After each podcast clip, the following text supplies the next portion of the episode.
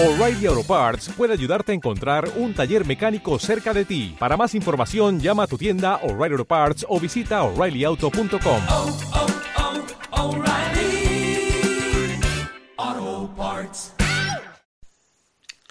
Soy Tomeu00 del podcast eh, 00 Podcast, un podcast de cine, y acabo de ver eh, La fría luz del día. Son, bueno, pues es un sábado por la noche, casi son las 12, y es una película que podríamos decir que uno de los reclamos es que sale Bruce Willis, otro posible reclamo es que sale Whitney Weaver y otro, para al menos a nivel local, podemos decir que está rodada prácticamente, eh, en, bueno, está rodada íntegramente en España y gran parte en Madrid y, se van reconociendo ciertas localizaciones de la ciudad, lo cual me sorprende bastante en una ciudad con, tasta, con tantas restricciones, pues que, que se hayan dejado hacer según qué escenas. En ese sentido es divertida la película.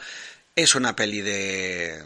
es un thriller. es un hijo va a visitar a su familia a Barcelona. Um, por una serie de circunstancias, el hijo va a hacer un recado y al volver, pues ya encuentra, están en un velero y ya encuentra que han desaparecido. Y a partir de aquí, pues se suceden una serie de acontecimientos en que nada es lo que parece, etcétera, etcétera. No, no quiero desvelar más. Es una película para pasar un, buen rato, un sábado por la noche. Los padres que no podemos salir, pues de marcha, hacemos estas cosas, ¿no? Y sí, me ha entretenido. No sé si la podría recomendar. Yo creo que, bueno, eh, los actores pues están bien. Hay algunos actores españoles como Oscar Jaen, Jaeneda, creo que es, y también una pequeña aparición de Simón Andreu, un actor mallorquín.